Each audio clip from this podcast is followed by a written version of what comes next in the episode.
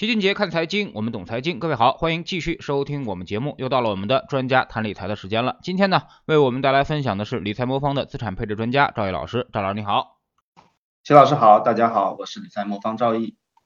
啊，最近啊，这个经济的先行指标 PMI 出炉啊，那么意料之内的就是又有所下降啊，甚至部分指标已经跌破了2020年3月疫情最严重那个时期的指标啊，那么这不禁让人很担心。今年呢，我们经济情况到底是怎么样的啊？能不能保住这百分之五点五？现在很多人也是不确定了。毕竟呢，经济增速和行业增速也是息息相关，也就是说，和老百姓的这个收入增长也都有很大的关系。所以呢，很多人格外关注。那么，请赵毅老师来说说啊，对我们今年的经济形势，包括一些行业，那么有什么看法？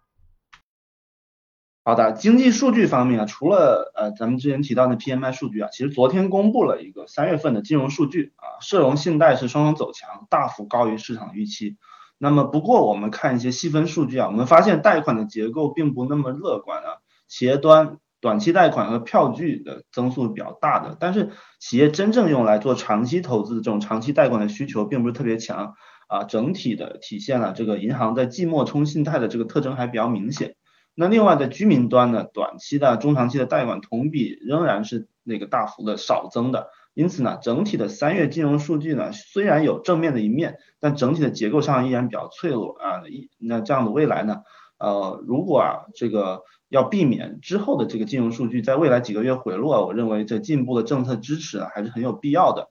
那么在更早之前呢，这个在三月三十一号的时候，我们公布了三月份的这个 PMI 数据。啊，则会更为悲观一点啊，也是大家比较关注的这个数据之一。我们三月份的这个官方的制造业 PMI 是百分之四十九点五啊，是较上一个月是回落了零点七个百分点啊，是低于了百分之五十的这个荣枯的分界线。那非制造业的这种商务活动的指数呢，更是下滑至百分之四十八点四啊，较上个月是下降了三点二个百分点，也印证了我们现在国内啊整体的实体经济不强的这么一个情况。那么因为呢，这个大家也知道，我们本轮的疫情大概是在三月上旬的时候开始啊发生，并且啊迅速的扩散，并且呢导致上海在三月的下旬的时候就开始封城。那在这么一个背景下呢，市场呢其实对政府啊进一步出台一些啊比较有利的政策的这个预期还是比较高的。那政策方面呢，在上周四月六号呢，李克强总理呢主持召开了我们的国务院常务会议。啊，就近期的经济形势呢，以及货币政策相关内容也做了表述，那也是市场关注的这个重点之一。那我们来可以看一下啊，政府是怎么在呃最近做这个最新的一个表态的。那首先呢，在整体的基调上啊，这次会议和过去的几次这种国常会相比呢，它是删除了之前坚持不搞大水漫灌的这种表述。那同时呢，提出要保持这个流动性呢处于合理充裕水平的这么一个表述，整体上呢也意味着整个宽货币的基调呢，其实在短期内不会转向，但是呢，在具体的执行层面呢，这个会议啊提出了货币政策要发挥总量和结构的双重功能，那也意味着呢，除了总量总量的政策啊，就比如说大家比较熟悉的全面降息或者降准之外呢。啊，行业层面更多的这种宽信用的政策呢，可能也是同等重要的。比如说，一方面啊，在房地产贷款方面啊，这次会议提出要优化保障性住房的这种金融服务，然后要保障重点项目的建设融资。那实际上呢，是对房地产领域啊偏向宽松的一个表述啊，与近期的整个房地产政策的一个松动啊也是比较一致的啊。但是另一方面呢，针对制造业啊，国常会也提出啊，要推动制造业中长期贷款呢较快速的一个增长。啊，这也是看到了疫情啊，对我们整个生产活动其实确实是产生影响的，尤其是三月份的 PMI 再次跌跌至这个啊荣枯分界线以下的时候啊，客观上其实我们也需要出台更多的啊政策的一个刺激，所以我们总体可以看到啊，国国常会总总体的态度啊还是比较积极的，但是呢，由于这次的会议公告没有明确的提到要降准和降息啊，因此啊，市场对未来宽松的力度有比较大的一个争议。啊，这也是近期股票市场回调的重要原因之一。不过呢，如果我们看过去的国常会的表态和它后续的这个货币政策的相关关系来看呢，其实呢，会议中没有明确提到表态要降准降息啊，并不代表后续就不会有相关的操作。比如说，在一九年的十二月啊，当时的国常会其实也没有明确的提出要降准降息，但是在随后的几天呢，央行也就展开了降准的一个操作。那因此啊，如果我们参考二零年初的那个情况，当时在疫情冲击经济比较严重的一个情况下，我们看到了明显的货币政策宽松进行对冲。那么今年呢，其实我们受到疫情冲击啊，同样也还是比较显著的啊。如果疫情对正常的生产生活产生了持续性的影响呢，未来进一步宽松，我觉得还是有必要的。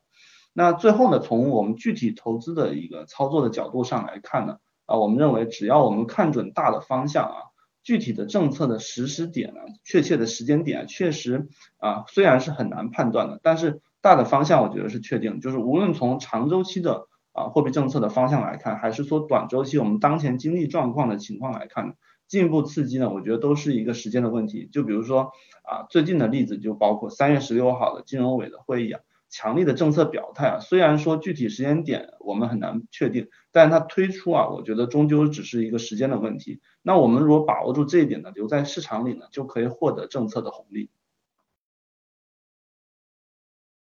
但是现在有一个比较大的问题啊，就是中美利差已经倒挂了啊。那么其实呢，美债快速的拉升已经封杀了我们货币政策宽松的一些空间啊。我能理解央行为什么迟迟没有行动，因为现在似乎在降准好像已经没有什么太大意义了啊，钱都已经到银行体系当中啊。那么但是现在是放不出来啊，没有需求啊。我们看到昨天的金融数据也显示，我们的企业长期贷款嗯只增加了一百多亿啊，但是呢短期贷款增加的却比较多，就是证明啊现在企业基本都是周转性质的，也就是说，短期贷款越多啊，那么企业可能越艰难啊。针对这种情况，赵毅老师怎么看啊？那么是否认为我们银央行的这个货币政策还有宽松的空间？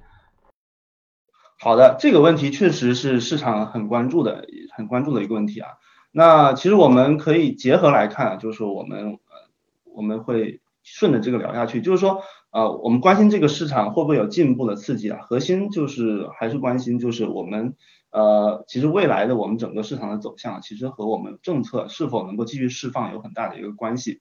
那我们之前其实提到过，A 股市场啊，它的底部是领先于经济的啊，因为往往在经济开开始好转的时候啊，市场就会开始提前预期了啊，所以经济不好不一定代表市场不好，那更重要的还是看未来有没有政策空间支持啊。啊，在历史上，往往这个政策支持啊，都是市场底部重要标志。比如说，我们看过去的几次啊，比如说零八年、一二年、一六年、一八年等这段时间的这个历史底部啊，均出现了这个政策啊领先市场底的这么一个现象。如果我们具体看最近一次一八年的这个 A 股熊市的这个探底过程啊，我们发现啊，政策底确实是逐步在带动市场底的，有这么一个路径。首先呢，一八年十月二十六号的时候。我们修改了公司法，那放松了企业回购对股票的限制，那也为市场注入新的一个资金来源。另外，十一月一号呢，召开的这个民营企业家的座谈会，也充分肯定了我们国家啊对民营经济重要地位的这么一个定调啊，支持未来民营企业的发展，缓解了当时啊市场对民营经济打压的这种担忧。那最后呢，在一九年的一月四号呢，央行宣布降准一百个 BP 啊，帮助市场化解信用风险。那在这一系列政策推出之后呢，最终帮助市场在一九年啊一九年初的时候啊触底反弹。因此呢，未来呢，其实我们确实还是要关注是否有进一步刺激啊。当然，现在也是这个市场最关心的问题。那就在昨天呢，那个证监会、国资委、全国工商联啊联合发布了关于进一步支持上市公司健康发展的这么一个通知。这个通知的这个涵盖的内容很丰富啊。它具体包括了支持这个上市公司优通过这个发行优先股债券等方式啊，筹集资金来实施股票回购。那同时啊，鼓励大股东啊，在本公司股票出现大幅下跌的时候啊，通过增持股票的方式来稳定股价啊。同时呢，还鼓励上市公司啊，通过分红等利润分配的方式来反馈给股东啊，提高大家投资的获得感。并且呢，要求金融机构对于触及平仓线的这种股票质押，要通过补充质押品、展期等方式妥善处理啊，就是监管其反对在现在市场出现下跌的时候，呃，来进一步的加大这种平仓给市场带来额外的波动。同时呢，国资委也表态，会啊鼓励国有控股上市公司积极的回购现金分红，并且呢，上市公司的国有股东呢也会积极的啊增持低估值的啊上市公司股票，实施。啊呃，鼓励实施股份这个回购和现金分红，这些政策呢，其实就和我们之前提到一八年的鼓励回购的政策相类似。当然，我们预期啊，如果我们要有一个特别大幅的一个啊反转这个趋势啊，更多的政策刺激还是有必要的。那么对于未来的一个政策支持呢，市场更关心的其实就是像齐老师之前讲的，还有没有进一步货币政策宽松的一个区间啊？现在市场上有一种担心呢，就认为这个中美长期利差已经消失了，那中国未来可能没有进一步宽松的空间，所以这个问题确实我觉得我们是需要去思考一下的。那首先我想明确一个逻辑，就是中美利差收窄导致我们国家不能进一步宽松货币，这是建立在一个大前提基础上的，就是进一步的宽松货币会不会给我们造成不良的后果？那这个我们宽松货币啊，从货货币的角度来说，这个最大的风险在于我们的货币宽松会不会导致我们人民币的贬值，进而引发啊进一步的资本外逃的一个担忧。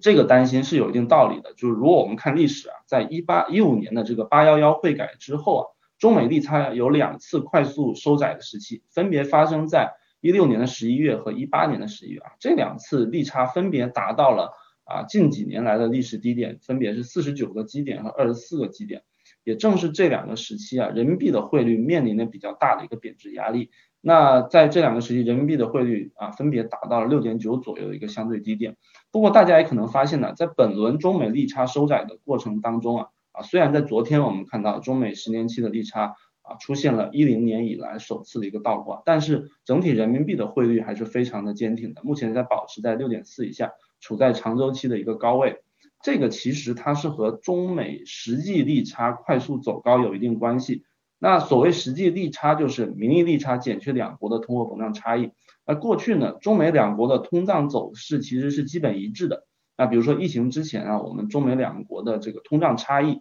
的均值大概都保持在百分之一左右。那绝大部分时间呢是在正负百分之二之间波动。但是疫情之后呢，中美国的通胀快速走高。那美国二月份的 CPI 是达到了百分之七点九的历史高位，那中国的通胀维持在低位，二月份的时候只有百分之零点九左右，最新的三月份数据也只有百分之一点五左右。那中美的通胀差由过去二十年的平均水平一直是正百分之一左右这么一个水平啊，一下子变成了现在大概是负百分之六的水平，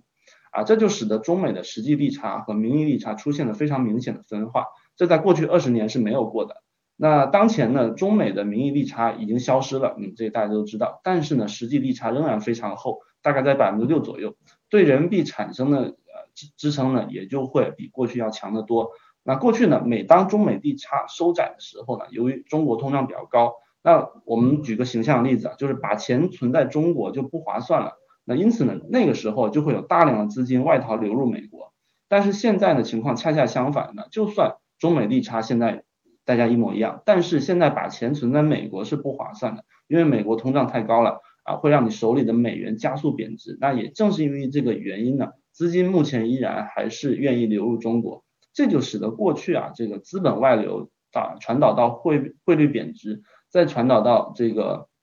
资本加速外流的这种反馈机制，在现在的环境中啊其实是已经中断的。那因此呢，这个在国内现在的通胀未明显上行，并且美国通胀居高不下的这种情况下，那即使中美的名义利差收窄啊，甚至现在倒挂，其实啊，这个中美的实际利差依呃依依然是有吸引力的，这使得我们国家目前的资本外流情况是可控的。我们也可以对比一下其他国家的情况，我们来借鉴一下，呃，这到底就是说啊，这个降息到底会不会引起资本外逃？就是一个国家的货币政策呢，是否会受到呃外币利差的这个制约啊？其实和本身自身国家的通胀是有密切关系的。那举个例子，为什么很多新兴市场国家大家都知道一降息就是资本外逃？那比如说土耳其、俄罗斯，那就是因为它本国的通胀太高了，它一旦降低了本国的利呃利率啊，它本国那个货币就没有吸引力了。那为什么欧洲、日本的利率都已经接近零了，它还能继续降到负值？那并且还没发生资本外逃？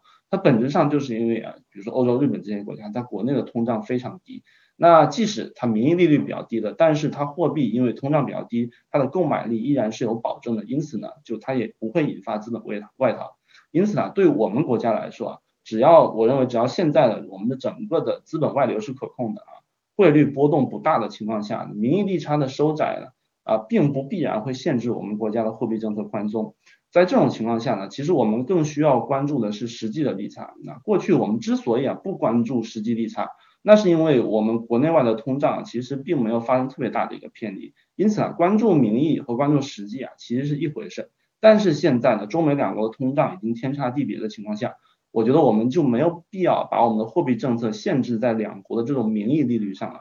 那因此呢，总结来说啊，就是当前中国这个比较低的通胀和比较高的这种实际利率的情况下，使得呢，我我们现在其实是有条件在中美利差收窄的情况下，依然实施货币宽松的一个政策。那这也是为什么我们国务院今年对货币政策的定调也是以我为主。那正是因为我们具备了这种独立的货币政策空间，我们才有可能说出货币政策以我为主的这种这种情况。否则，如果一旦是说中美利差一旦收窄，我们就要被迫改变我们货币政策，那我们谈何而来有这种自主的货币政策空间呢？那因此呢，也是在这种情况下，那无论是经济状况低迷啊，或者市场情绪比较低迷的时候，我认为都意味着政策推出的概率其实都是很大的。啊，我的观点呢是说，刺激的政策它会迟到啊，但是它一定不会缺席。那我们如果留在市场里呢，就可以抓住这个市场底，带动经济底的这种过程。嗯，但是现在是频频喊话啊，老百姓呢却不买账，市场现在是悲观气氛比较弥漫啊，甚至有人说了就是没有利好，今天就是利空啊。那么大家都觉得肯定还得往下跌啊。那么赵老师您怎么看现在这种悲观过度的情况？嗯，是现在这个情况呢，其实我我还是愿意对比一下一八年的一个情况。我们可以看到，我刚才总结了一八年的时候，我们是怎么扭转一个特别悲观的市场情绪的一个大底的。呃，一开始呢，肯定是各各方面的政策要配合，这个呃资金面的方面，通过回购的一些政策来鼓励啊更多的主体参与到市场中来。另一方面呢，是当时解决了一个市场核心关心的一个要点，就是对民营企业到底是支持还是不支持。那那那个时候是当时的一个市场的主要矛盾啊，政政府呢是需要消除这方面的矛盾，给市场信心。那放在我们现在呢，其实我们现在的市场同时也需要类似的一些更明确或者实质性的一个支持和表态啊，来消除市场对现在的这一些担忧，比如说包括对我们这些啊头部的企业啊是否鼓励他们继续发展啊这方面我。我预计未来是这个我们政府如果要想要扭转市场情绪，也需要明确更多的一个政策。那最后呢，就是流动性的宽松的配合也是必不可少的啊。就是我还是认为我们现在其实并不需要特别的关注美国的一个名义利率的一个情况啊，因为中美两国的这个通胀的差距呢，使得现在的资金啊，大家如果手中有人民币或美元，你会发现流这个资金留在人民币。呃，对你来说是更有利的，所以这种情况下，其实并不需要特别的担心啊。美国一旦加息，资金就会流回去美国啊。现在我们在中国的实际利率是偏高了，而不是偏低的。那只要实际利率是偏高的情况下，其实我们就有进一步降息的一个空间。那就是是大家还是很关心的，就是说这个未来的这个市场底啊。到底什么时候来？然后这个钱应该怎么放呢？其实我们也之前也做过分析啊，就是包括我们总结了过去四次的这个市场底底部区间的这么一个情况了。我们发现这个政策底大约会领先经济底一到两个季度。那在这期间呢，这个市场情绪也会逐步感受到正面的这种政策信号和经济信号。因此呢，这个市场底可能会啊大概率的在这个政策底之后啊一到两个季度后出现。但是呢。这个具体的投资操作中呢，如果我们想要抄到绝对的底部，还是难度比较大的。其实我们也没有办法精确的判断哪一天是绝对的底部。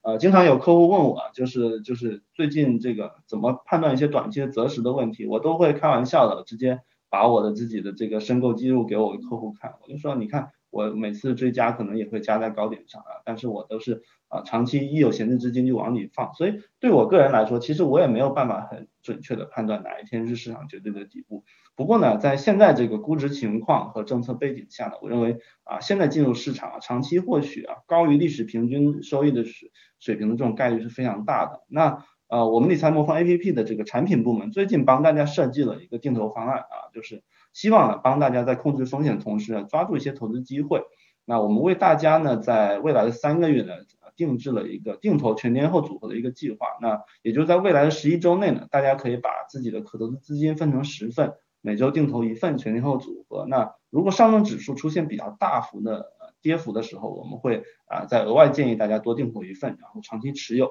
那我们认为呢现在的这个估值区域啊进行。布局操作啊，在未来获得啊不错收益的可能性是非常大的。我们做过测算啊，历史上啊全天候组合啊风险等级十，比如说在最大回撤超过百分之十以上的情况下买入啊，收益都是比较可观的。比如说啊，像一九年初买入全天候组合时，那持有一年收益大概能够达达到百分之十八。那因此，大家如果对这些这类的这种定投方案感兴趣的话啊，可以关注我们理财魔方 APP 或者咨询大家的专属投顾。那您认为现在市场底部到底到来了吗？啊，或者说是什么时候才会出现一个市场底部的一个区域啊？那么作为普通投资者，现在应该怎么去投资呢？对市场底部的一个区域呢，我觉得，嗯，整体来说还是比较难以判断啊。这个其实取决于我们的政策发力到。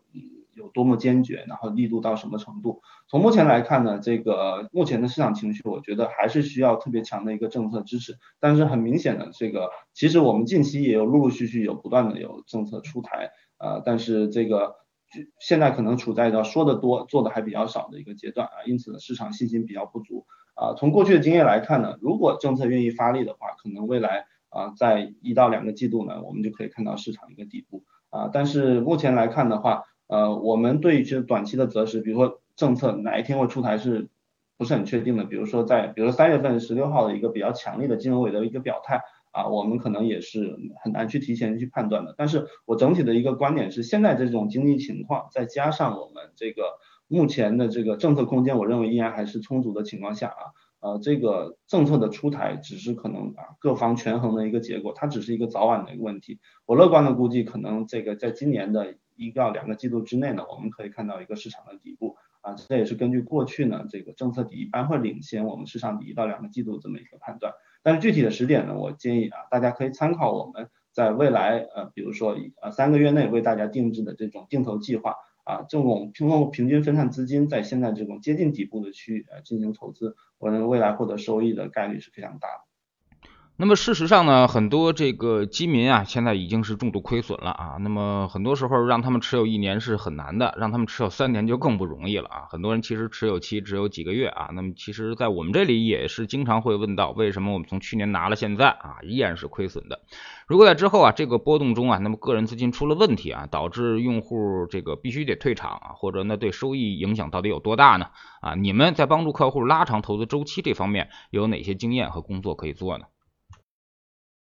其实啊，在低位就是被迫退出市场，其实对收益的影响会是非常大的。如果我们看过去的，比如说我们拿沪深三百来讲的话，过去两年，大家如果去看那个那个图啊，这个上涨的时间可能集中上涨时间就基本上是两呃两个半个月，就是合起来就一个月的时间，基本上把两年的时间都涨完了。其他时候呢，要不就是不温不火，要不就是这个。呃，震荡下跌，所以这个对我们，比如说特别是 A 股的投资来说，其实很多时候大部分的涨幅会集中在特别少数的一个时间段内。那也就是说啊，比如说市市场这种估值比较低的时候啊，情绪比较悲观的时候，这种时候啊，还是应该坚持留在市场里面，否则呢就很容易错过这种大幅反弹的一个区间。比如说呃三月十六号的时候，那那个时候的两个交易日的涨幅可能也会超过了过去。两三周的一个涨幅，所以这种短时间内特别快速的一个上涨啊，是现在我们市场比较悲观情况下，大家去错过未来收益啊，就非常可惜的一个情况。那对于股票投资和这种投资组合投资啊，我觉得大家要想要获得这种长期收益，有两个特别重要的一个原则。那第一个就是必须是用长期不用的钱，至少三到五年不用的钱。另一个呢是要选择自己能够承受波动的这种产品去进行投资。那举个例子，芒格曾经在零九年的金融危机市场的底部的时候接受过媒体的访问，他说，媒体问他就是说如何看待伯克希尔的股票从高点已经下跌超过百分之五十这种情况，你是否会感到担心？那芒格的回答是呢，完全没有啊，用英文来说就是 zero。他就说，我和巴菲特投资生涯中啊，其实曾有三次面临过这种公司股价跌幅超过百分之五十的一个情况。他说，他认为这是股票投资是。这个市场中很自然的一部分啊，作为股东你就必须接受这么一部分的波动。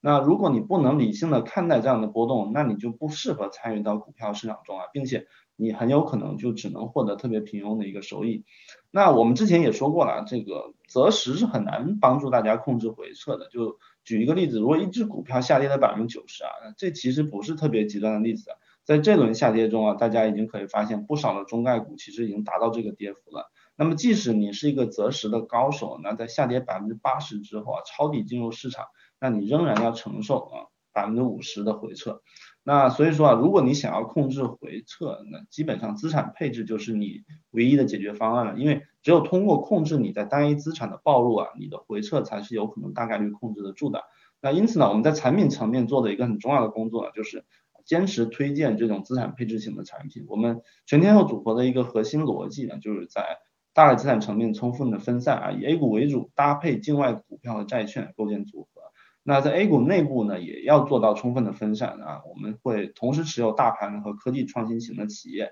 并且通过呢筛选这种指数增强型的基金呢，来降低个体基金的风险，为大家构建一个高确定性的一个长期能够上涨的一个组合。那么在组合构建完之后呢，其实还有一部分很重要的工作啊，就是来帮助大家留在市场中的，其实就是陪伴。那因为对于公募基金而言呢，无论你怎么配置啊。组合都是会有波动的，由于公募基金它有持仓的要求啊，所有公募基金它都或多或少会和某个市场的指数有比较强的相关性，那这也就意味着啊，多头资产呢，它一定会面临这种回撤的一个问题。那这种情况下呢，任何一次的回调的过程中呢，我们都需要对它的性质去做一个解读，就是说它到底是一个正常的回调。还是它具有长期的风险的，因此我们会每周通过直播啊、音频的形式和大家交流，并且解读我们的组合，来帮助大家理解我们的组合啊，更好的度过这个波动。那最后呢，由于每个人的情况是不同的，我们还需要对大家做一个个性化的需求进行匹配。